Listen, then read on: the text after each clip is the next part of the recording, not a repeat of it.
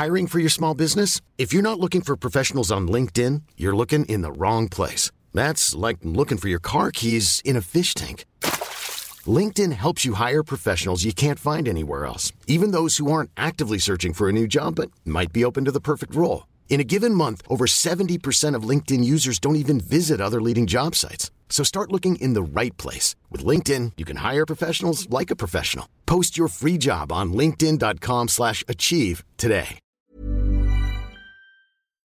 Bonjour, bonsoir, bon après-midi à tous et bienvenue dans ce nouvel épisode d'Histoire de Daron, le podcast où je donne chaque premier et troisième lundi de chaque mois la parole à un père pour parler ensemble de sa paternité.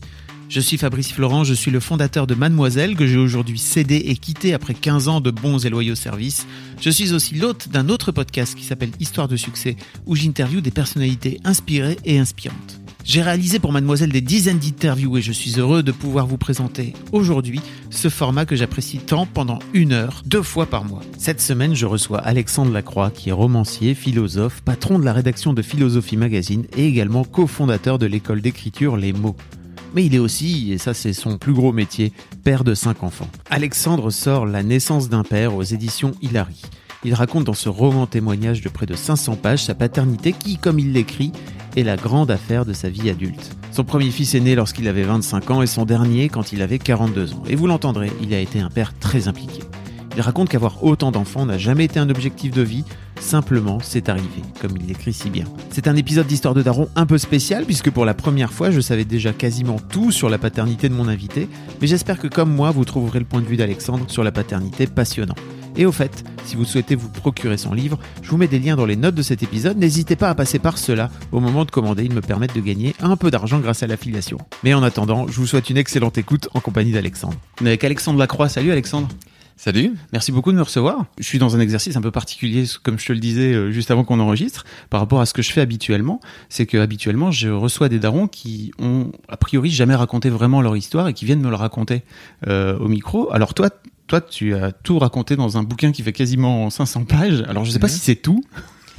c'est beaucoup de choses. C'est jamais, il est, il est absolument impossible d'être exhaustif. C'est un livre, j'ai écrit un livre, donc La naissance d'un père, qui fait 500 pages, qui couvre euh, 18 années de, de, de vie, euh, d'expérience de père, euh, puisque j'ai cinq enfants. Euh, J'ai cinq enfants, j'ai eu cinq enfants de deux femmes différentes. C'était pas ma paternité n'était pas un projet de, de, de, de jeunesse. Mm.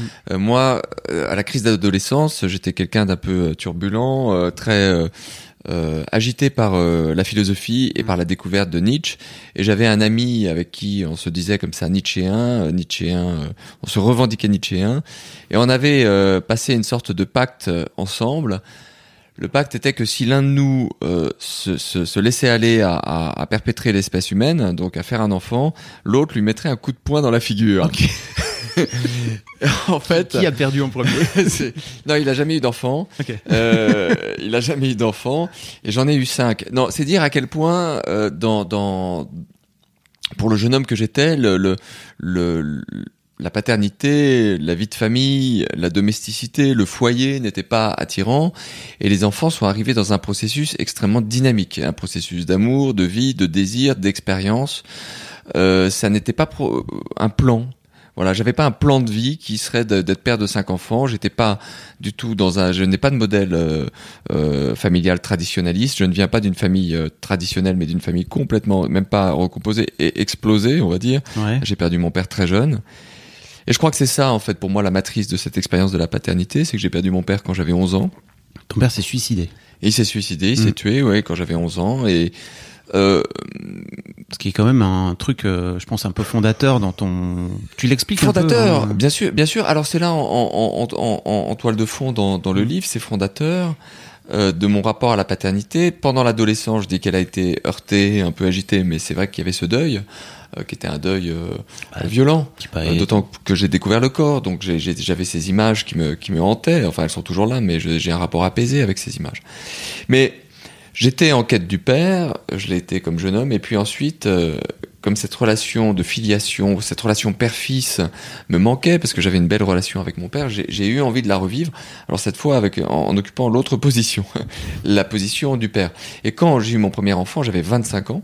J'en ai aujourd'hui 45. Mhm. Et quand j'ai eu mon premier enfant, ça a été immédiatement euh, merveilleux pour moi. Euh, c'est ça que je tiens d'abord à dire, c'est que j'ai pas du tout, euh, j'ai pas du tout rejeté euh, la grossesse ou l'idée d'être père. Au contraire, j'ai j'étais très heureux de, de de cette grossesse, très heureux de cette naissance, et euh, j'ai vraiment eu un sentiment euh, d'émerveillement euh, dans euh, que, que m'a procuré ben, dès l'accouchement en fait le, que je raconte hein, dans, dans, dans mon Tu livre. racontes avec. Ouais.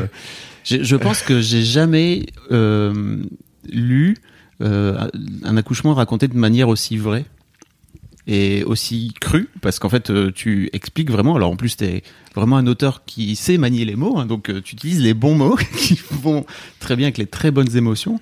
Tu, le- tu le racontes comme une, un truc vraiment violent pour toi. Alors violent, euh, violent et Émotionnellement, doux, violent et doux, violent et doux. C'est-à-dire que euh, là, on touche à quelque chose d'intéressant en littérature, c'est que depuis quelques décennies, les hommes sont entrés dans les salles de naissance et les écrivains euh, hommes écrivent beaucoup de romans autobiographiques, mais ils ne racontent pas ce qu'ils ont vu dans les salles de naissance. C'est-à-dire que, à ma connaissance, les pères euh, qui, d'abord, les, les écrivains, les romanciers sont très pudiques sur leur propre paternité. Et ensuite, euh, ces expériences extrêmement fondamentales dans une vie, enfin, je veux dire, c'est pas rien d'assister à, à un accouchement. Enfin, c'est Oui. pour ceux qui l'ont vécu, ça change, ça, ça change une vie, ça, ça remue. Enfin, je veux dire. Et pour ceux qui ne l'ont pas vécu, ben, attendez-vous à passer euh, les cinquantièmes rugissants, quoi. C'est quand Mhm. même, euh, c'est le Cap Horn, hein. Il se passe quelque chose. C'est, on reste euh, comme suspendu entre la vie et la mort, avec la magie d'un être qui qui pousse ses premiers cris ou pas d'ailleurs, pas toujours, Mhm. mais qui euh, s'oxygène, euh, dont, dont, dont la peau euh, se rosille progressivement parce que quand il sort du corps de la mer, quand il sort du ventre, il c'est une créature très aquatique, à la peau euh, un peu grise, il est visqueux, il, est, il y a du sang, enfin c'est c'est quelque chose de très de très bouleversant. Or les hommes ne mettent pas de mots là-dessus. Moi, j'ai constamment eu l'im- l'impression en écrivant euh, La naissance d'un père d'aller poser des mots, d'aller poser des mots sur des, des zones de silence, ah, d'essayer de d'explorer des expériences sur lesquelles il y avait un silence euh, qui est dû sans doute à une sorte de retard sociologique ou, ou je dirais plutôt à un retard de la littérature sur la société. La société a bougé. Les pères sont rentrés dans les salles de naissance, ils donnent le biberon, ils se réveillent la nuit, ils accompagnent les enfants à l'école, ils participent aux premières lectures, aux jeux, mais ils ne parlent pas de ça. C'est la littérature, un- il y a un effet retard. Moi, j'ai vraiment voulu combler ce retard. Et pour revenir, Tu le combles bien. ah oui.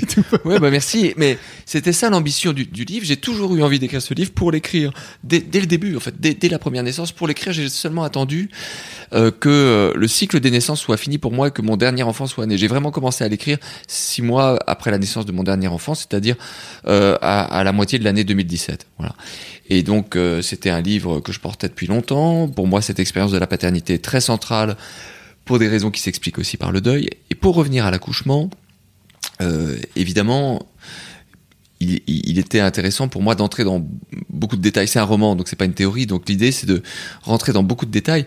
Euh, Il y a une petite euh, pastille euh, qu'on qu'on doit fixer, par exemple, avec un, un caoutchouc, une bande de caoutchouc sur le ventre de la mère pour enregistrer sur un, le monitoring, enfin comme une sorte de sismographe, le rythme et l'espacement des contractions euh, dans l'attente de l'accouchement, mais qui a lieu à la, à la maternité à partir du moment où les contractions importantes se déclenchent. Eh bien, cette petite pastille de plastique, euh, tous ceux qui ont vécu un accouchement euh, savent qu'elle est, on est angoissé par rapport à cette pastille parce que si la mère tousse, eh ben tout d'un coup euh, le, le monitoring enregistre une secousse sismique comme si elle avait euh, une contraction extraordinaire et puis la pastille tombe tout le temps, ça glisse, ça tient pas bien et donc euh, on se retrouve toujours avec un tracé euh, sismographique, enfin un tracé de monitoring qui a l'air faussé. Et on a l'impression, quand on est jeune parent et qu'on arrive là, euh, euh, qu'on s'est mal comporté parce que on a un affreux gribouillage Ouais. qui doit être lu par les sages-femmes et qui va commander le moment où on va rentrer vraiment dans la salle de naissance euh, et passer aux choses sérieuses. Alors, ces choses-là, de même que les mesures successives, euh, eh bien, euh, de, l'ouverture du col de l'utérus, les, les, les, les, les, cris, la- l'arrivée de la douleur de la mère, ben, j'ai voulu les décrire effectivement par, le menu. C'est un roman, donc l'idée c'est que on, je donne tous les éléments les plus concrets pour que même quelqu'un qui ne connaisse pas cette expérience la vive euh, par procuration à travers la description. T'as ce truc où la sage-femme te demande d'aider ta compagne à respirer?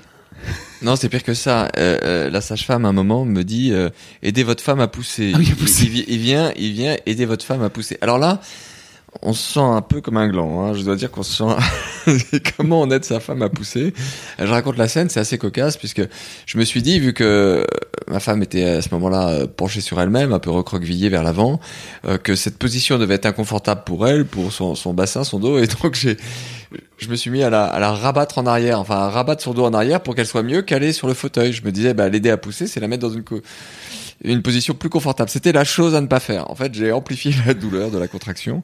Euh, après, je me suis dit qu'il valait mieux ne pas aider sa femme à pousser et ne pas intervenir.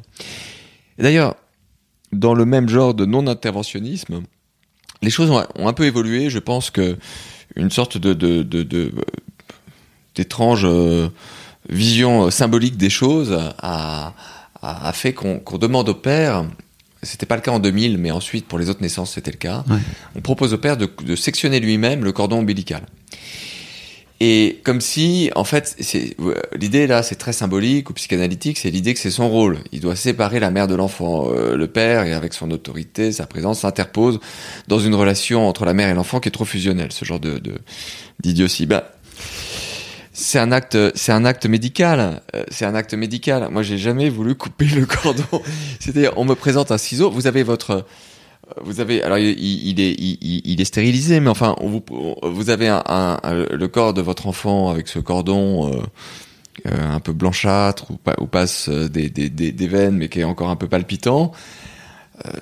Et on vous demande d'intervenir sur le corps de votre enfant, c'est- pas possible. Donc moi j'ai jamais fait parce que je considère que c'est un acte médical et pas un acte symbolique. Mhm. Mais euh, effectivement, euh, la, la, la, la- le, le rôle du père et, et comment, euh, enfin son, son efficacité ou son utilité sont sans doute euh, pas évidentes pendant l'accouchement. Par contre, le rôle de l'accouchement, c'est que c'est un moment où on devient père. C'est-à-dire que euh, euh, ce qui est fondamental, c'est peut-être pour le père que c'est important en fait d'être là. C'est-à-dire, c'est, je suis pas sûr qu'il aide énormément sa mère, la, la mère. Il peut aider un peu l'enfant parce que la mère est quand même KO après l'accouchement. Et par exemple, quand j'avais un peu plus d'expérience, on m'a pas laissé faire ça les premières fois, mais on, on m'a proposé, parce que je raconte aussi de de, de, de laver le, le nouveau-né. Quand on est un peu expérimenté, on peut le faire, le laver, l'habiller, on peut le faire avec des gestes prévenants, assez doux, c'est bien que ce soit fait, je trouve, par le père, par exemple, plutôt que par une sage-femme euh, euh, qui euh, forcément le fera de manière professionnelle, mais peut-être plus froide ou en y mettant moins, moins un amour moins grand. Donc euh, là, il y, a une, il y a une utilité vis-à-vis de l'enfant. Vis-à-vis de la mère, l'utilité est très limitée, mais je dirais que l'importance de l'expérience, euh, c'est une, c'est une expérience initiatique en fait. C'est-à-dire que euh, il y a des expériences initiatiques dans l'existence et, et assister à l'accouchement, c'est une expérience initiatique. Dans une initiation, vous traversez une phase de danger et de l'autre côté de l'initiation, dans toute initiation, euh, vous êtes métamorphosé. Vous êtes un autre et là, vous êtes métamorphosé, vous êtes père. Alors tu racontes pendant toute la première partie euh, la toute petite enfance en fait de, de ton premier fils. Euh, où du- vous vivez à Avignon en fait, vous décidez de partir vivre à Avignon, vous n'avez pas vraiment beaucoup d'argent euh, Non. et tu passes euh, toi la- en gros à peu, à peu près la moitié de tes journées euh, avec euh, avec ton fiston. Alors, c'est une période de, de ma vie particulière. On habitait à Avignon aussi pour des raisons économiques. À l'époque, c'était pas très cher. On avait un loyer très modique. Euh, à, cette époque, entre 25 et 30 ans, j'étais pas vraiment rentré dans la vie active. J'étais écrivain à plein temps, donc euh, romancier, essayiste. Je donnais quelques cours à Paris euh, et ailleurs, à Sciences Po. Euh, je pigeais ici et là dans les journaux, mais enfin, c'était un mode de vie extrêmement précaire. Euh, ma, ma compagne avait aussi euh, une forme de précarité. Elle, elle- elle faisait de temps en temps des, des remplacements ou des vacations euh, dans des lycées de philo, euh, comme prof de philo, mais elle avait sa, maîtrise à l'époque seulement. Euh, donc, donc on était, on n'avait pas beaucoup, vraiment pas beaucoup de sous. Une fois payé le loyer, il nous restait 500 euros par mois à peu près. Mais comme souvent les gens qui n'ont pas beaucoup de sous, ça c'est un peu le pari faustien, c'est, on avait beaucoup de temps. C'est-à-dire que peu d'argent, mais beaucoup de temps. Alors, du coup, j'ai eu cette possibilité. C'était une contrainte, mais c'était aussi une chance incroyable de m'occuper de mon fils aîné, de ses 0 à ses 3 ans, c'est-à-dire jusqu'à son entrée à l'école maternelle, euh, à mi-temps, c'est-à-dire de son lever jusqu'à 13 heures à peu près. Après, je travaillais sur mes livres, je, voilà, je travaillais le soir. mais euh, j'avais toutes les matinées avec lui. Alors ça a été une période euh, du coup assez merveilleuse pour moi aussi parce que j'ai vraiment bah, j'ai appris à être père un peu en détail. C'est pour ça que j'ai je pense j'ai pu écrire ce livre avec facilité aussi parce que c'est pas une expérience fugace pour moi la, la, paternité. C'est-à-dire que j'ai vraiment changé, je pense, des dizaines de milliers de couches. J'ai enfin j'ai vraiment j'ai vraiment été là quoi. j'ai pour les premiers pas, pour les et ce que j'ai trouvé formidable à Avignon où le climat le le permettait. Je suis un père qui a n'est pas très capable de, de, de, de... enfin je m'ennuie dans, les, dans les espaces clos avec les enfants. Euh, j'aime pas trop rester dans une chambre euh, euh, à jouer, même si je l'ai beaucoup fait. Mais moi, moi j'aime bien sortir. Et donc, euh, euh, on, on, on, a d'abord euh, hanté complètement les parcs de la ville, et puis ensuite on est allé plus loin sur l'île de la Barthelasse. On s'est promené, euh, on s'est promené continuellement tous les deux. on s'est promené à, à, à l'île sur la Sorgue. Enfin, on se promenait on, au cours de ces matinées. Et là, je me suis rendu compte que les enfants, que le jeune enfant apporte beaucoup à l'adulte parce que il vous fait remarquer des choses que vous ne voyez plus. Parce que le regard de l'adulte, c'est un regard blasé. Euh, c'est un regard euh, où il y a peu de merveilleux. Euh, et l'enfant, tout d'un coup, euh, une tractopelle, euh, des canards sur, euh, sur le Rhône, enfin jeter du pain à des canards, aller voir un âne dans un champ, cueillir des cerises, je sais pas, enfin toutes ces petites choses là qui que vous ne voyez même plus, en fait, il vous, il vous les fait remarquer et euh, il vous rend le monde une deuxième fois. Il vous, il vous redonne, il vous fait redécouvrir le monde par ses yeux. Par procuration, avec lui, vous redécouvrez le monde.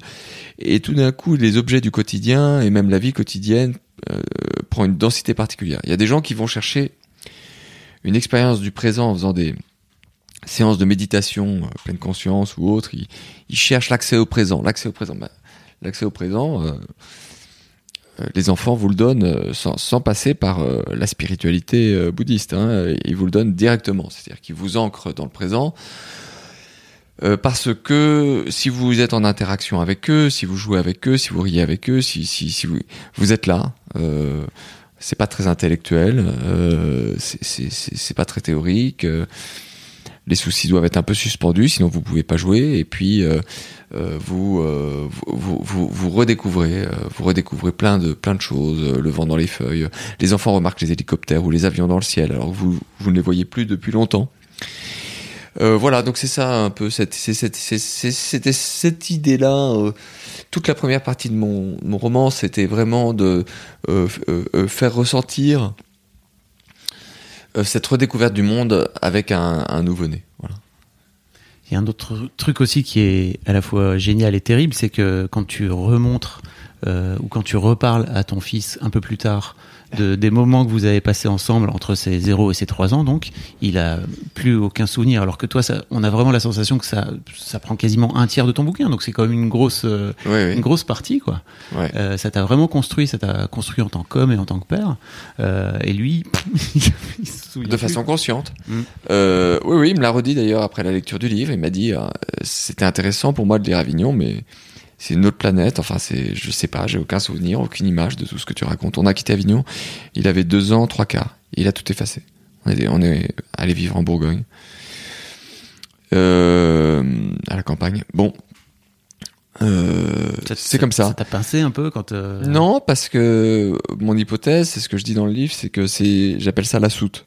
C'est qu'il y a des souvenirs dont qu'on n'est pas capable de se, de se remémorer sont quand même euh, incorporés. Euh, notre passé le plus ancien, euh, mais ça c'est pour chacun de nous. Je pense que l'être humain est fait comme ça. Notre passé le plus ancien, nous ne sommes pas capables. Il n'appartient pas à ce qu'on appelle la mémoire volontaire, à ce que les, neuroscientifiques appellent la mémoire volontaire, c'est-à-dire à ce qu'on peut reconstituer par une activité consciente. Euh, néanmoins, il est forcément là. Euh, alors, sans doute dans des zones de mémoire involontaire, euh, dans notre manière de réagir aux odeurs, de, de, euh, de nous mouvoir, euh, de réagir aux saveurs.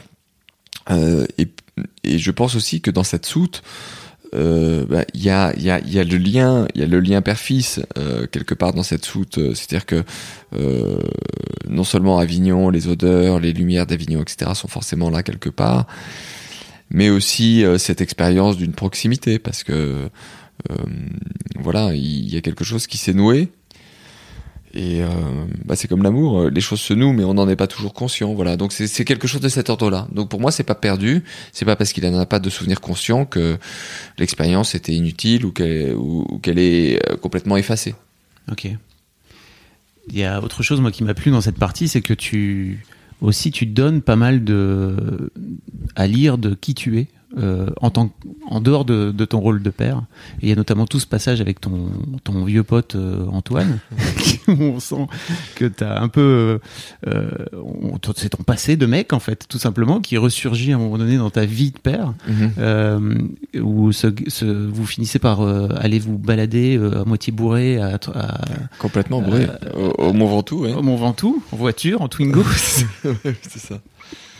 Ouais, oui, oui, oui. Bah, que- comme je disais, j'ai eu une, une, une adolescence euh, un peu agitée que que que je, que je raconte dans un autre roman qui s'appelle Quand j'étais Nietzschéen. Donc j'ai raconté ça en détail.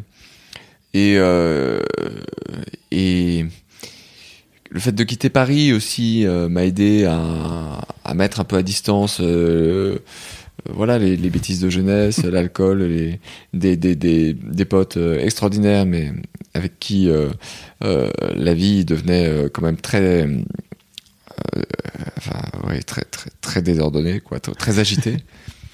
Euh, ouais, on a tous ça, hein, je pense que beaucoup de gens ont ça. C'est dans une vie, il y a, y a un peu la période des copains, euh, euh, et, et, euh, on l'a plus tellement. Je pense à 40 ans, ça d'ailleurs. euh, et puis les fêtes des gens de 40 ans sont un peu plus glauques, mais mais euh, non, c'est vrai parce Ou que mais oui, parce qu'il faut pas avoir de crainte sur le réveil du lendemain. Voilà, c'est Mm. pour, pour, pour- il faut partir à l'assaut de la nuit complètement. et, euh, et quand on commence à avoir des enfants, des obligations, euh, des contraintes professionnelles, etc. euh, euh, bah, on, on, on, on va, on, va se limiter, on va se modérer. Et Mm. et- et- et il y a une certaine expérience de, de euh, oui, de, de, de, de, de l'e- de l'expédition. de l'exp- de l'expédition nocturne que que- qu'on n'a plus. Voilà, donc je raconte effectivement un moment où un moment où ça revient, mais euh, mais de manière générale, euh, dans cette vie un peu précaire que je raconte à Avignon, euh, il y a beaucoup de place, il y a beaucoup de temps, il y a beaucoup de place pour des divagations, des errances, des expériences, on va dire. non professionnelles, enfin de, contemplation ou d'expérimentation. Je me permets une petite pause dans ce podcast, parce qu'après tout c'est le mien, pour vous demander si ce n'est pas encore fait de vous abonner au podcast directement depuis votre appli de podcast préféré ou sur Spotify ou sur Deezer. Vous pouvez aussi vous abonner à ma newsletter, je vous envoie régulièrement mes kiffs personnels du moment, des recos séries, des recos ciné, des recos livres, mais aussi, et bien sûr, mes dernières productions. C'est le meilleur moyen de ne rater aucun épisode. Je vous mets tous les liens dans les notes de cet épisode justement. Allez, merci beaucoup et retour à l'interview. Et c'est vrai que la deuxième partie, enfin dès la deuxième partie en fait où tu racontes, euh, tu viens de, tu as quitté donc euh, la maman de ton premier fils Mm. et euh, en fait tu bascules dans une autre vie où tu trouves une nouvelle femme. Mm. Et en fait, on sent que là, c'est vraiment le début de la vie adulte pour toi. Et Oui, alors le livre est très construit. hein. Il est en trois parties. Alors les, les parties sont espacées dans le temps. Ouais. Euh, et, et effectivement, il y a un saut entre la première partie, c'est Avignon, deux ans et demi, ce huis clos euh, d'un couple avec un enfant qui n'est pas, euh, qui va pas à la crèche, il n'y a pas de nounou, on s'en occupe nous. Euh, la deuxième partie, qui s'appelle 3, c'est une configuration à trois enfants qui arrive assez vite avec une famille recomposée. Euh, et un- c'est à Paris et euh, ça correspond à une période de vie très différente puisque euh, je suis euh, rédacteur en chef de, de Philosophie Magazine. Et euh, donc euh, c'est une proposition qu'on m'a faite hein, de créer ce, journal en 2006. Euh, c'est une proposition qui se refuse pas, c'est une aventure extraordinaire et je regrette pas. Mais tout d'un coup, là, il y a une vie de bureau, il y a une vie professionnelle qui est chargée. Les soucis d'argent sont effacés et ça c'est pas mal, surtout quand on a plusieurs enfants, parce que ça, ça finit par aigrir et euh, par devenir aussi une préoccupation un peu dévorante. Euh, L'argent quand on quand on a un enfant et qu'on sait pas comment lui acheter des chaussures ou euh, les habits pour enfants, et- enfin que tout pose un peu problème. Mm. Euh, c'est- source vraiment de- d'inquiétude. Donc euh, effectivement, euh, euh, CDI, euh, salaire qui tombe régulièrement, euh, une sécurité matérielle, une vie parisienne, on va dire classe moyenne, voire classe moyenne supérieure. Tout d'un coup, on change complètement de les paramètres. Euh, euh, et, euh, et je raconte cette expérience. Alors là, je dirais que on retrouve les enfants le soir, on s'occupe de la nuit, le matin, c'est ça que je raconte. Et puis pendant pendant des, des, des moments un peu privilégiés que, que sont les vacances. Alors je raconte des vacances. Euh, c'est, c'est, mais je raconte la proximité avec eux lors de, de vacances en Grèce ou au Maroc. Euh, là, je dirais qu'on est dans une expérience qui est beaucoup plus euh, banale, en fait, je pense, du vécu euh, de toutes les familles où euh, ben, les parents travaillent et où on a des enfants et où en plus on a des difficultés qui peuvent être liées à la famille recomposée. Mm. Euh, et où, euh, en fait, c'est cette période de la vie entre 30 et 40 ans où on est sursollicité euh, parce que il y a des, a, y a, c'est là qu'on doit essayer de poser les jalons de sa vie professionnelle. Bon, avant 30 ans, on a un peu le droit de faire n'importe quoi, pas, pas, pas, pas complètement, mais disons qu'on, voilà, entre 30 et 40 ans, c'est pas mal de démarrer quelque chose. mais, euh, mais, euh, mais là, faut s'y mettre. Du coup, faut retrousser ses manches. euh, euh, donc, il y a une exigence euh, sur le front professionnel qui se durcit. Euh, et puis, si on a des enfants en bas âge, ben, une exigence sur le front familial, sur le front de la puriculture qui se durcit aussi. Et donc tout arrive un peu en même temps. Euh, les enfants, l'amour, le, euh, l'expérience de la séparation, le, c'est un peu une vie, euh, c'est un peu une vie sans interstice. Euh, c'est une vie haletante. Je pense que beaucoup, beaucoup de gens sont projetés dans cette vie-là. Ils l'ont pas toujours bien voulu ou ils ont pas toujours compris ce qui allait se passer. Euh, donc je, je- je raconte vraiment ça. Je raconte beaucoup. euh, je parle beaucoup des fatigues aussi qui sont Mhm. liées à. Enfin, j'ai fait plusieurs pas- pas- pas chapitres, mais un chapitre en particulier vraiment sur la. J'appelle ça l'époque des fatigues. Ouais. Ouais, l'époque des fatigues parce que il y a 3, 4, 5 réveils la nuit. euh, qu'il faut assurer, euh, qu'il faut emmener les enfants faire pipi, euh, réchauffer les biberons. S'ils toussent ou s'ils sont malades, ben ça, les nuits peuvent devenir complètement infernales.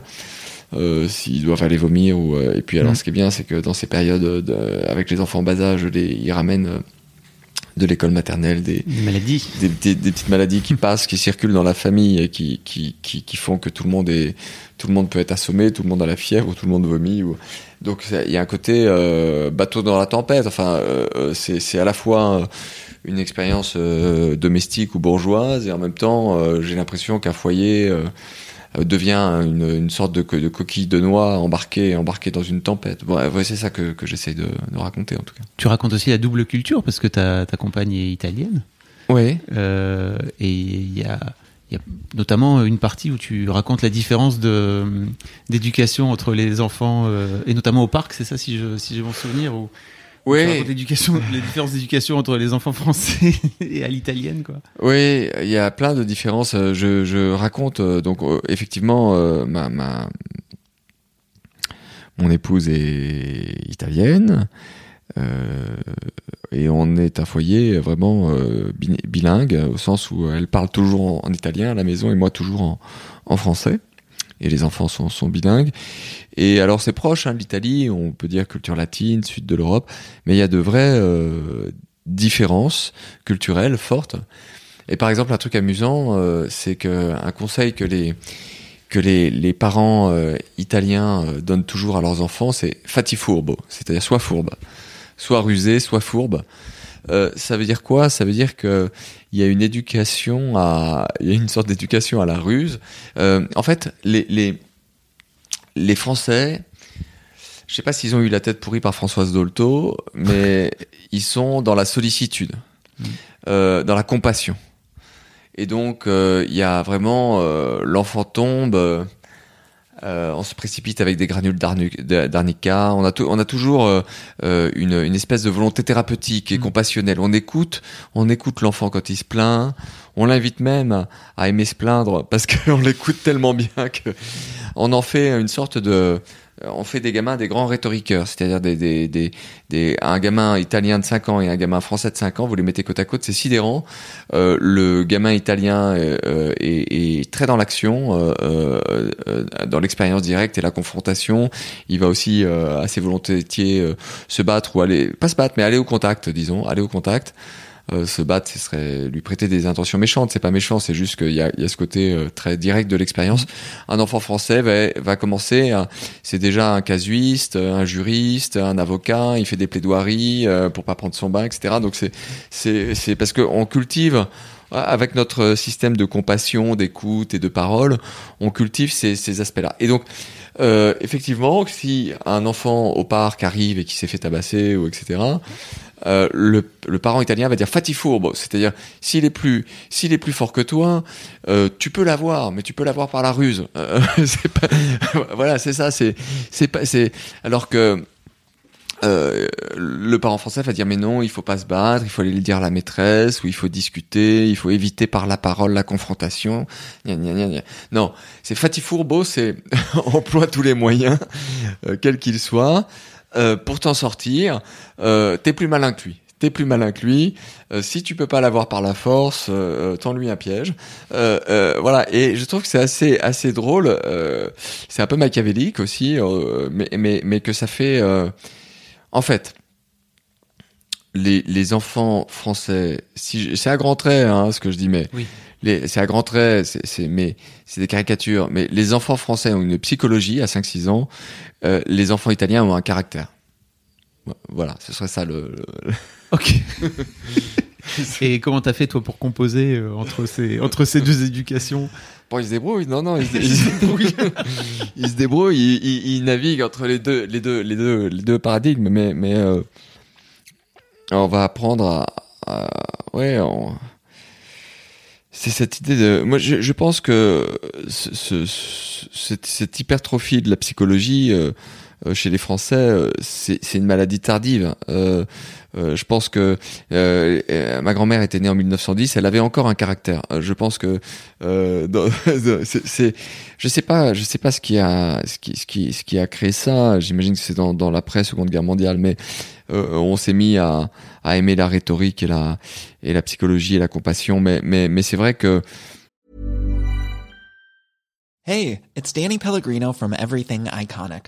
Ready to upgrade your style game without blowing your budget? Check out Quince. They've got all the good stuff, shirts and polos, activewear and fine leather goods, all at 50 to 80% less than other high-end brands.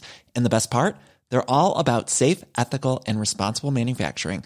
Get that luxury vibe without the luxury price tag. Hit up quince.com slash upgrade for free shipping and 365 day returns on your next order. That's quince.com slash upgrade. I'm Sandra, and I'm just the professional your small business was looking for. But you didn't hire me because you didn't use LinkedIn jobs. LinkedIn has professionals you can't find anywhere else, including those who aren't actively looking for a new job, but might be open to the perfect role, like me. In a given month, over 70% of LinkedIn users don't visit other leading job sites. So if you're not looking on LinkedIn, you'll miss out on great candidates like Sandra. Start hiring professionals like a professional. Post your free job on linkedin.com/achieve today. Il y a quelque chose d'un peu plus direct, d'un peu plus d'un peu plus Ah, moi, j'aime bien ce, j'aime bien l'idée d'avoir affaire à des gens qui ont du caractère. Euh, euh, c'est parfois c'est caricatural, euh, ils se mettent à hurler. on a l'impression d'être dans un film ou dans une comédie, mais voilà. Les scènes de rue en Italie, elles sont animées. c'est animé parce que les gens ayant du caractère ils, vont se lancer euh, dans, de, dans des tirades, des algarades, ils vont s'injurier. Euh, euh, c'est, voilà, ça, ça, ça, rend la vie. Il y, a, y, a, quelque chose d'un peu vital, hein, voilà, là-dedans. Il y a toute une grosse partie, notamment sur ta mm. fille, qui est donc ton qui a l'air d'être. oui, c'est le sommet du caractère. oui, c'est ça. C'est le sommet tu racontes tu te bats avec elle tous les matins parce que elle veut à tout prix que sa couette, c'est ça, soit parfaitement, sa tresse soit parfaitement oui, bien, bien alignée. Oui. si ça lui va pas, elle, elle enlève tout, quoi. Oui, c'est pas qu'elle veut pas aller à l'école, c'est qu'en fait, il y a toujours un truc qui va pas au niveau matériel. Soit la coiffure est mal faite, la tresse est mal faite, soit le, le les chaussettes sont mal mises. En fait. Et puis alors, euh, quand elle se met à résister, euh, bah, on- euh, ouais, je me retrouvais obligé de l'emmener à, à l'école vraiment de force en la portant au-dessus de, de ma tête, quoi, euh, parce qu'elle se dé- dé- débattait des pieds et des mains, elle mordait. Enfin, impossible de la lui faire entendre raison. Ça, c'est le caractère. J'ai jamais eu ce type de souci avec euh, avec mes fils. J'ai quand même quatre fils. J'ai jamais eu de problème de, de, de, de- on va dire de d'opposition aussi aussi frontaux qu'avec ma fille. C'est-à-dire que que euh, elle a euh, là, je crois qu'il y a quelque chose qui est générationnel, euh, comme si euh, ben on vit la génération qui vient, ce sera celle des femmes, c'est certain. c'est le. Euh, Je pense qu'il y a une transmission aussi, il y a une forme de mimétisme avec, euh, avec ta compagne, ta femme. euh. Je sais pas, mais je vois des fils euh, prudents, attentionnés, soigneux pour certains, pas tous, mais quand même, euh, un peu intello, euh, réfléchis, capables de maîtriser leurs pulsions. Il y a une fille totalement explosive, et- mais la, la, la, en fait, si je sors de ma famille et je regarde les, les, quand on fait des anniversaires, les, les anniversaires de ma fille où arrivent les autres petites filles de l'école sont beaucoup plus turbulents que les anniversaires de garçons. Euh, les garçons vont se mettre avec je sais pas quoi, euh, euh, des cartes, un jeu de rôle, des, des, ils vont faire des jeux déjà un peu un peu euh, intello sophistiqués. Les filles vont mettre, vont saccager l'appartement. Et donc euh, je, je, je me dis que là, il y a, il y a, il y a, il y a ou alors ça a toujours été comme ça, ou alors euh, le, le 21e siècle sera féminin. Ok. Bah oui. Tu parlais aussi de tout à l'heure, t'évoquais euh, la famille recomposée. Tu parles aussi de d'un- d'un- d'une partie qui que moi j'ai trouvé très touchante en fait où tu retrouves ton fils, euh, ton premier fils donc, et tu parles notamment de dissociation en fait. Euh, T'as une forme de dissociation où t'es un peu euh, perdu en fait à chaque à chaque fin de week-end euh, avec lui, de, de, de te sentir, euh, enfin de le laisser repartir en fait. euh. Ouais. Bah, euh, c'est pas facile la famille recomposée également pour les les les le. C'est- Il vaut mieux se dire que c'est un truc qui marche pas bien que d'être dans l'utopie euh, du ça va très bien se passer Euh, parce que euh, parce que on est des gens intelligents et qu'on s'aime et que ça va marcher. En fait, il vaut mieux se dire non, ça va mal se passer comme ça. Au moins, on n'a que des bonnes surprises. Euh, et je dirais que ce qui est pas facile à vivre, c'est pas forcément facile pour euh, comment un, nouveau conjoint d'accepter les enfants d'une précédente union. Je veux dire, pour, pour une femme ou un homme, c'est pas c'est pas forcément simple.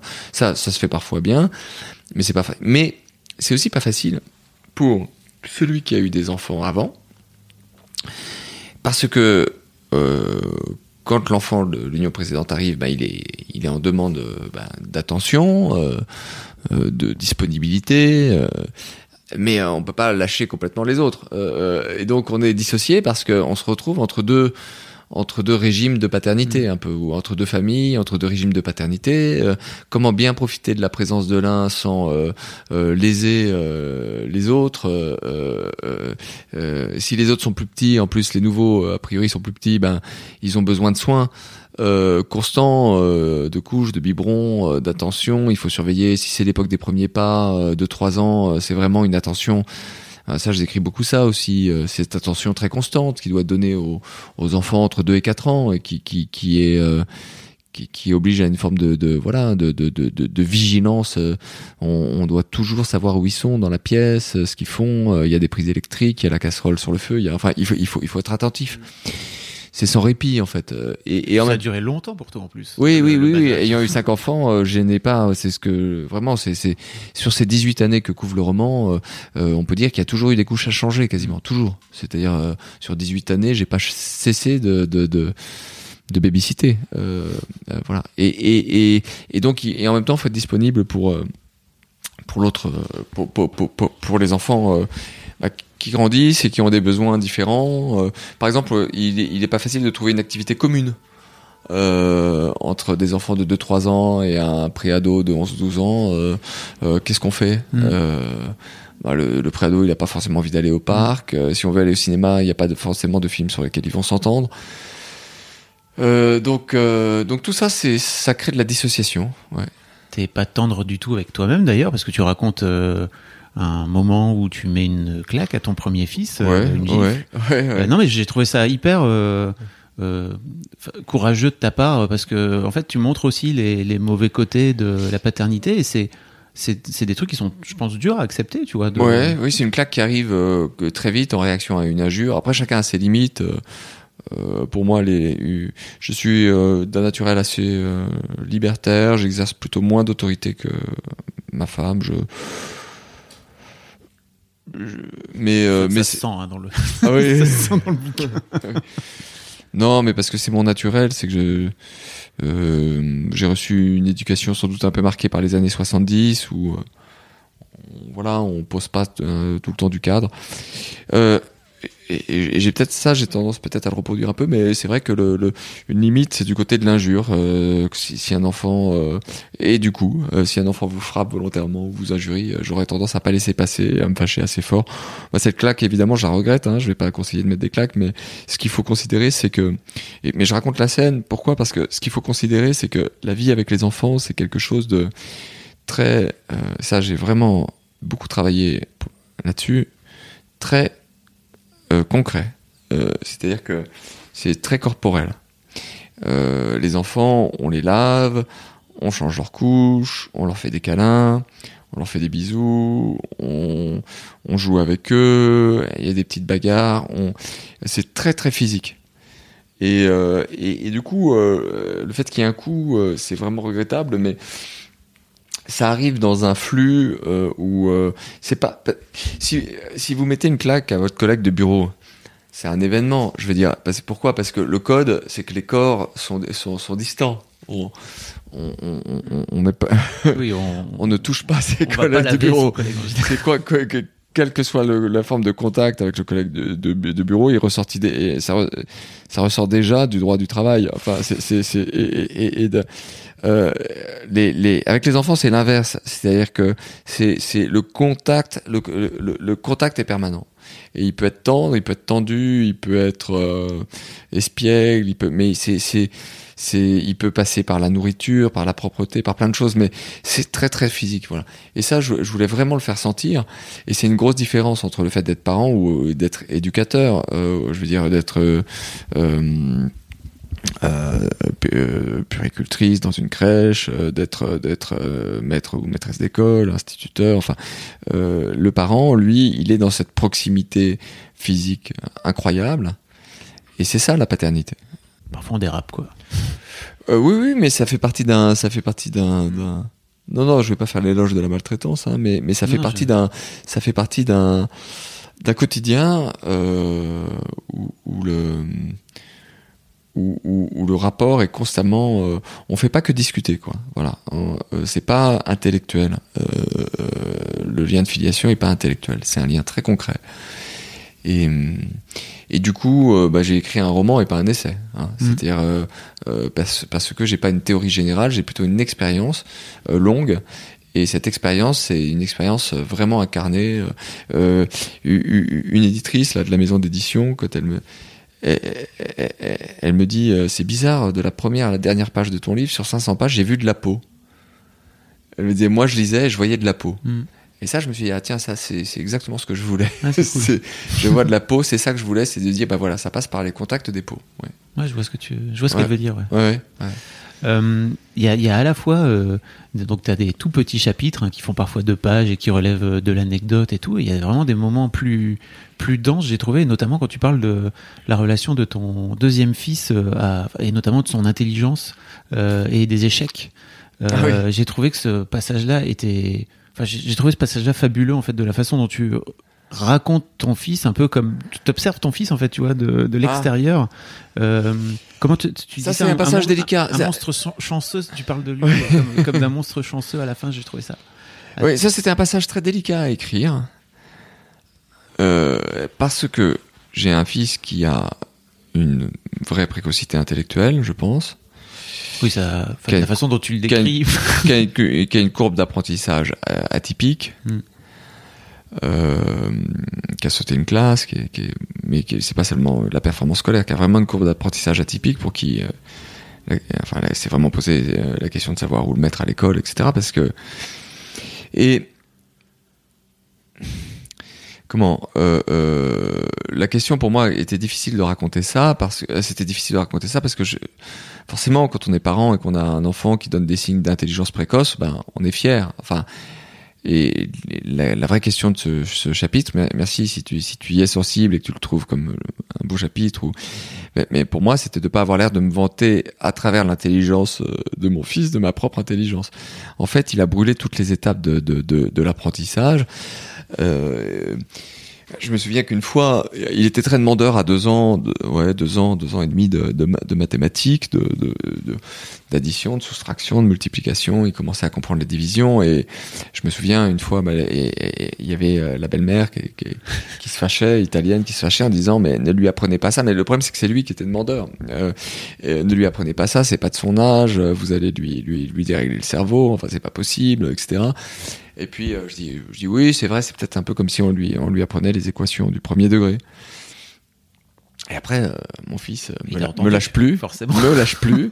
il vient après la discussion, il voit que c'était une discussion entre adultes. Il vient après, papa, c'est quoi les équations du premier degré là Non, il me dit les équations du degré là, le truc que t'as dit, c'est quoi ça C'est quoi Deux ans et demi. Je fais, mais non, écoute, c'est pas de ton âge. Non, mais c'est quoi C'est quoi Non, non c'est pas. C'est c'est quoi Je fais, bah écoute, c'est simple. C'est par exemple x plus 1 égale 2. Il me fait, bah papa, c'est facile, x égale 1. Et, là, wow. et, là, je me dis bon, écoute, on arrête. le, le... Et bon, on se dit, euh, voilà, qu'est-ce qu'on fait avec ça? Donc il est, il est, il est rapide. Alors ce qui, est, ce qui est intéressant avec un enfant comme ça aussi, c'est qu'il est capable. Et moi, je me suis beaucoup servi de ça dans des scènes du roman, comme il, il est, il est capable de remettre en question. Enfin, c'est-à-dire euh, d'avoir la petite phrase qui fait que le parent euh, paraît moins intelligent que son fils. C'est-à-dire, il est capable d'avoir la petite phrase qui remet tout en contexte. et donc régulièrement, je m'amuse. Ça, ça procédé aussi narratif, c'est que le père est là, il dit un peu des conneries, etc. Et le fils le reprend parce qu'il est plus malin. et, et euh, voilà, donc c'est, c'est, mais c'est une vraie question quand on a un enfant euh, comme ça qui apprend vite. D'abord, il y a une question, c'est est-ce que vous mettez de l'essence dans la, dans, dans le réservoir, c'est-à-dire est-ce que vous lui procurez des livres et des connaissances parce qu'il est en demande, ou est-ce que vous freinez un peu et vous vous dites bah non mais va jouer au foot quoi, euh, euh, c'est bon maintenant. Mais en fait, le problème, c'est qu'il en a pas forcément envie d'aller jouer au foot. Ça l'intéresse pas forcément. Donc, est-ce qu'on l'oblige à faire euh, les mêmes activités que les autres pour qu'il soit. Euh, en gros, est-ce qu'on veut travailler absolument sur la euh, sociabilité? Il a aucun problème de sociabilité. Alors ça, c'est le truc mmh. chouette. Comme il a toujours été élevé avec d'autres enfants, que c'est une fratrie, il, il, a aucun problème de sociabilité. mais, mais est-ce qu'on lui dit voilà, fais comme les autres, ou est-ce qu'on est-ce qu'on est-ce qu'on lui lui donne les connaissances, voilà. Et, et les échecs, ça fait partie de ça. Il, il, a voulu euh, jouer aux échecs. Moi, je suis pas du tout joueur, et il, il m'a emmené dans cette aventure. Et euh, il a, il, on, on s'est mis à jouer vers l'âge de 6-7 ans, mais comme on n'avait jamais joué, jamais pris de cours et tout, on s'est mis aussi une fois par semaine à regarder ensemble et à essayer d'interpréter ensemble une partie. Euh, alors des parties classiques, hein, des parties de de je sais pas Karpov contre Kasparov, Kasparov contre Deep Blue, euh, des, vraiment des parties classiques. Et, et, et, et, là aussi, il a progressé très vite à tel point qu'à un moment, il a il, il, a remporté une compétition et je lui ai dit mais est-ce que tu veux euh, on l'avait inscrit, euh, il n'était pas en club et puis je lui ai dit mais est-ce que tu veux euh, aller plus loin dans les échecs? Est-ce que parce qu'à ce moment-là, comme il avait remporté cette compétition, il y a un club qui lui a proposé un abonnement gratuit? Et puis il me dit bah non, il me dit, papa, tu vois bien, enfin, les échecs, euh, c'est un jeu de société, bon, c'est bien, mais j'espère que j'ai quand même quelque chose de plus intéressant à faire dans ma vie. là, il avait 7, 7 ans. ans. c'est ça, 8 ans. Et donc, je écoute, je t'approuve. oh la vache, d'accord. Il euh, faut, faut suivre. Oui, c'est non, c'est bien. Ouais. Ça crée des conversations intéressantes, ça donne du relief au roman. Et... Mais vous voyez ce que ce qui s'exprime et ce qu'on sent dans, dans, dans l'entretien et que j'ai essayé d'effacer dans le livre, c'est la question de la fierté.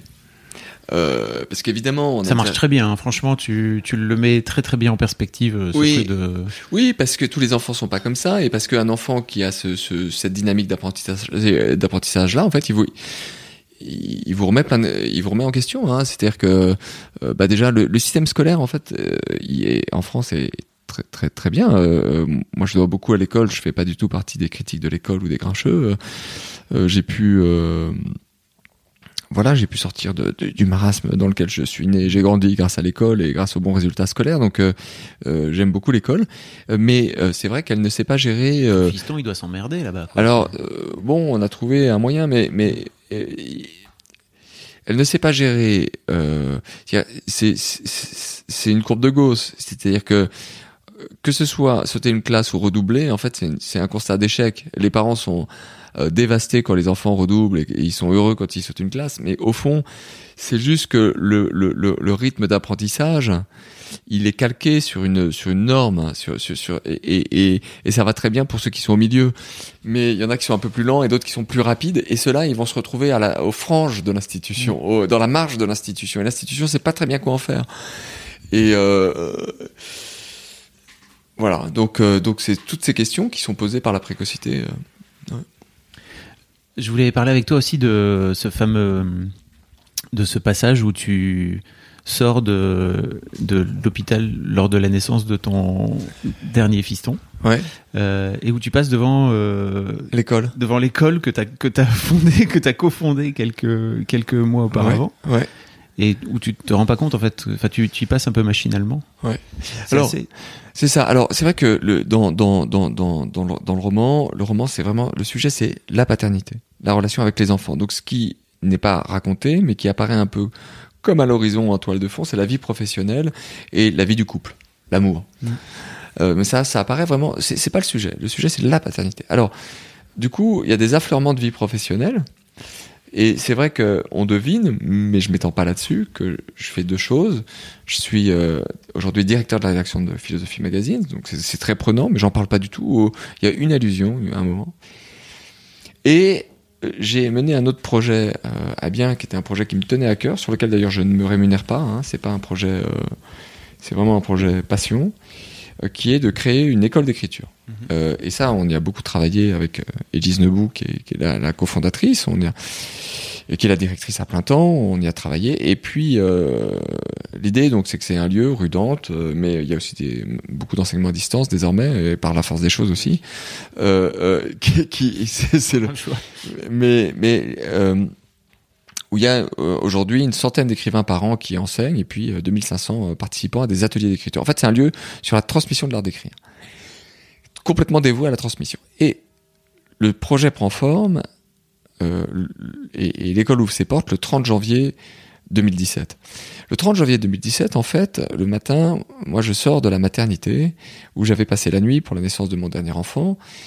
Et euh, bah, c'était une nuit blanche. euh, je quitte la maternité, je pense, vers midi, 11h30, midi, euh, quand, quand tout le monde est en, sécurité, quoi, quand la mère et l'enfant dorment, en fait, quand, tout va bien, quoi. Là, je crois que le rôle du père s'arrête et puis il faut aller se reposer. Bon.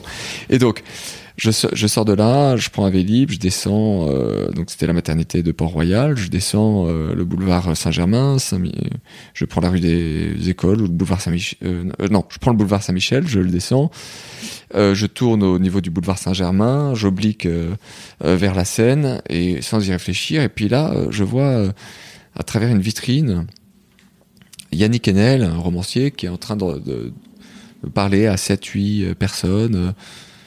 Et en fait, je comprends pas tout de suite ce qui se passe. En fait, je suis tellement hébété euh, parce que je connais Yannick Enel, je reconnais et, je comprends que c'est l'école qui vient d'ouvrir et que c'est le premier cours. Et donc, ce qui est assez beau ce jour-là, c'est que c'est un jour qui a deux épaisseurs, enfin où il y a deux choses qui, il y a deux naissances. Il y a l'école le premier cours de l'école Les mots, et puis euh, la naissance d'un enfant. Mais ça va plus loin parce que juste après, euh, juste après ça, je reçois, enfin j'envoie un SMS à la famille pour dire que la naissance a eu lieu, et euh, et je reçois un message de mon beau-père qui dit que 30 jan- le 30 janvier quand même quelle date? Je fais quelle date? Comment ça quelle date? Et il me dit bah c'est le jour de la naissance de ton père. Je fais, et comme j'ai dit, pour moi, mon père, enfin, la, la question de la paternité tourne beaucoup autour de mon père, absent, euh, mort euh, quand j'avais 11 ans. euh, et donc j'ai mon dernier, le dernier de mes enfants, de mes cinq enfants, le jour de la naissance de mon père, le 30 janvier. Et là, m'éclate avec une évidence euh, le, le, le, le, le, le- sens du, du, nom et du prénom euh, de, de, ce dernier enfant, qui s'appelle Pietro Stelio Lacroix, donc Pietro la pierre, Stelio la stèle, euh, la croix, donc la pierre, la stèle, la croix, en fait, dans le nom, les, les latins disent omen nomen, c'est-à-dire omen nomen, c'est le nom, le nom fait le destin.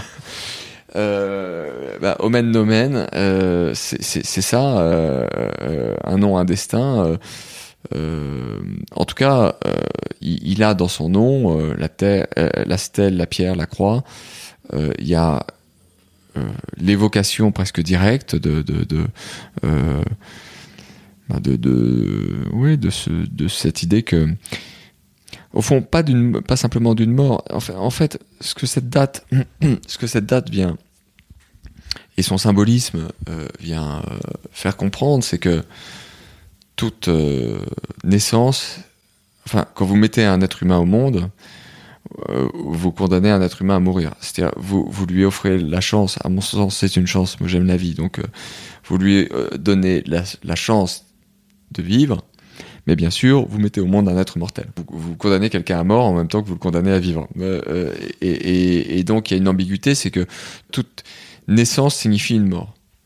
Et, euh, et, et- et- et on le sait. Enfin, ça, c'est le côté tragique, mais très beau. Euh, en fait, c'est pour ça que cette histoire de puriculture, de paternité et tout, c'est important. C'est que c'est pas simplement euh, des affaires de, de, couches et de biberon, c'est métaphysique en fait. C'est-à-dire que c'est notre relation à la vie et à la mort qui se joue là.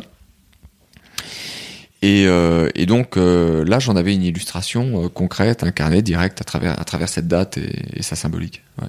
Tu parles aussi plusieurs fois, je pense à deux ou trois reprises justement, du fait de, de en tant que père, euh, être en processus de création et notamment t'é- t'écris un bouquin durant la. la- Bah, J'écris toujours un bouquin. C'est vrai que tu. J'ai publié 20 romans et essais, donc euh, je suis toujours en train d'écrire un bouquin. J'ai publié le premier en 98, il y a eu très peu d'années sans publication. Euh, donc je suis toujours en train d'écrire un bouquin, c'est mon mode de vie. Ouais, ouais. Euh, je, je voulais te parler de ça par rapport au fait de justement être en Bah. train de créer pendant que ta femme est elle-même ou ta compagne est en- elle-même en train de créer la vie quoi. Il y a un truc un peu. Ouais, moi j'ai toujours trouvé que les périodes de grossesse étaient des périodes de, de très grande euh, euh, fécondité euh, sur le plan de mon écriture personnelle.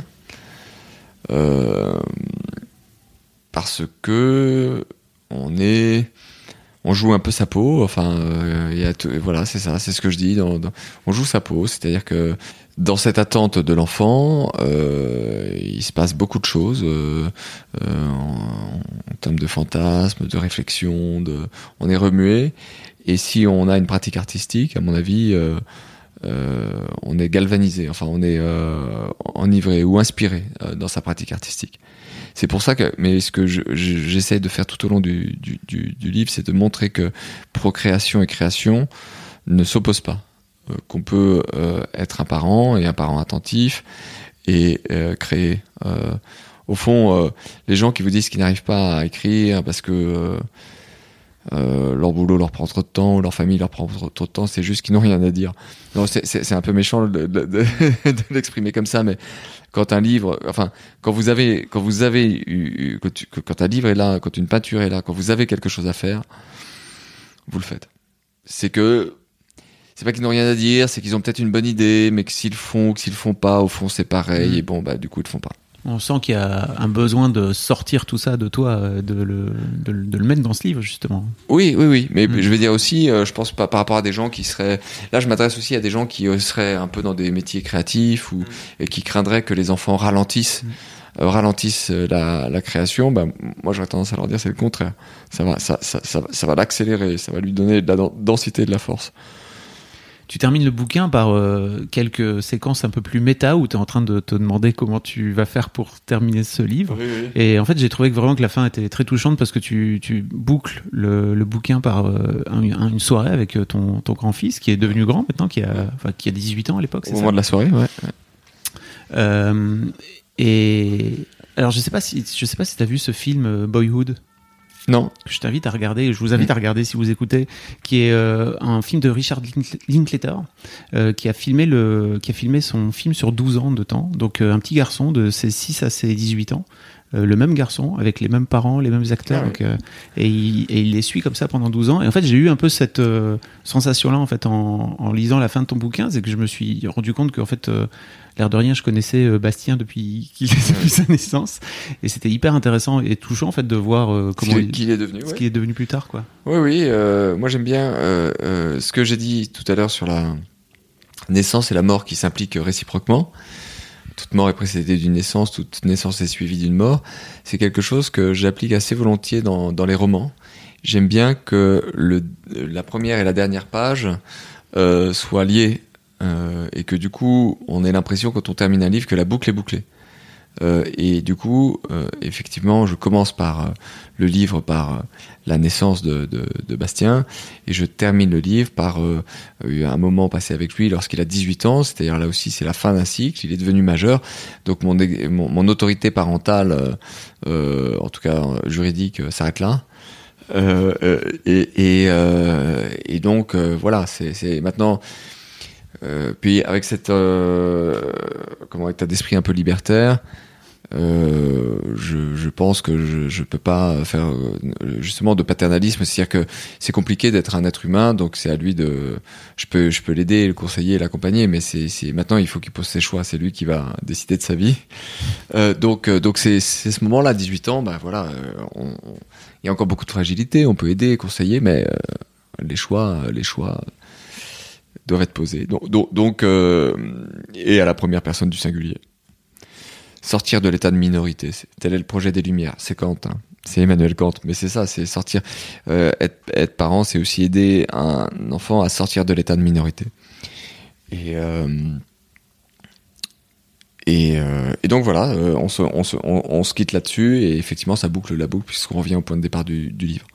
Merci beaucoup Alexandre. Franchement, ton, ton, j'invite tous les gens qui sont intéressés par d'une manière ou d'une autre la paternité à lire, à lire ton livre. C'est vraiment un témoignage euh, rare et qui, j'espère, va en entraîner d'autres derrière parce que, comme tu dis, euh, bah, t'as perdu ce que t'appelles le, le, le- ton jeunomisme, c'est ça, comme euh, Ah oui, oui. apparemment les, Oui, les auteurs euh, ne me mettent jamais en scène leur paternité. C'est ça, c'est ça. Ils se mettent toujours en scène comme des, des ados ou des, ou des amants et jamais comme des pères. Bah voilà, ça fait, ça fait un livre. À un moment, je dis en, en blaguant comme ça, euh, puisque dans, dans, les beaux, euh, dans les beaux de location en France, il y a, il y a l'idée qu'il faut se conduire en bon père de famille, ce qui est un peu bizarre si on est une femme célibataire et qu'on signe un bail. Et, euh, je sais pas si ça a été retiré ou si c'est toujours dans les beaux, mais en tout cas, ça a été retiré du code, je crois, mais c'est toujours dans les beaux. C'est bizarre, en bon père de famille, qu'est-ce que ça veut dire? Bon bah voilà, donc à un moment je m'amuse, je dis est-ce que j'ai écrit un livre en bon père de famille? On sent qu'écrire un livre en bon père de famille, ça va pas faire un bon livre. Mais euh, mais en tout cas, c'est cette idée, c'était d'endosser complètement la euh, le regard et, et- et la perspective sur le monde du père pour écrire un, un- un roman sur la sur la paternité. Bah, merci à toi en tout cas. Pour c'était vraiment un super moment.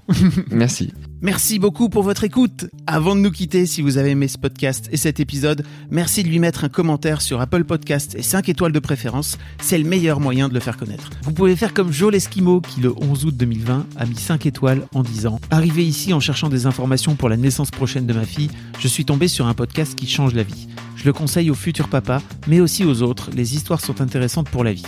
Merci d'avoir lancé cette super initiative et merci à tous les darons qui partagent leurs opinions et leurs histoires. Un grand merci à toi et vous aussi vous pouvez faire pareil. Vous vous rendez sur Apple Podcast et vous cherchez Histoire de Daron directement dans l'appli ou sur votre ordinateur. Merci à vous et rendez-vous tous les premiers et troisièmes lundis de chaque mois à partir de 6h du matin pour un nouvel épisode d'Histoire de Daron.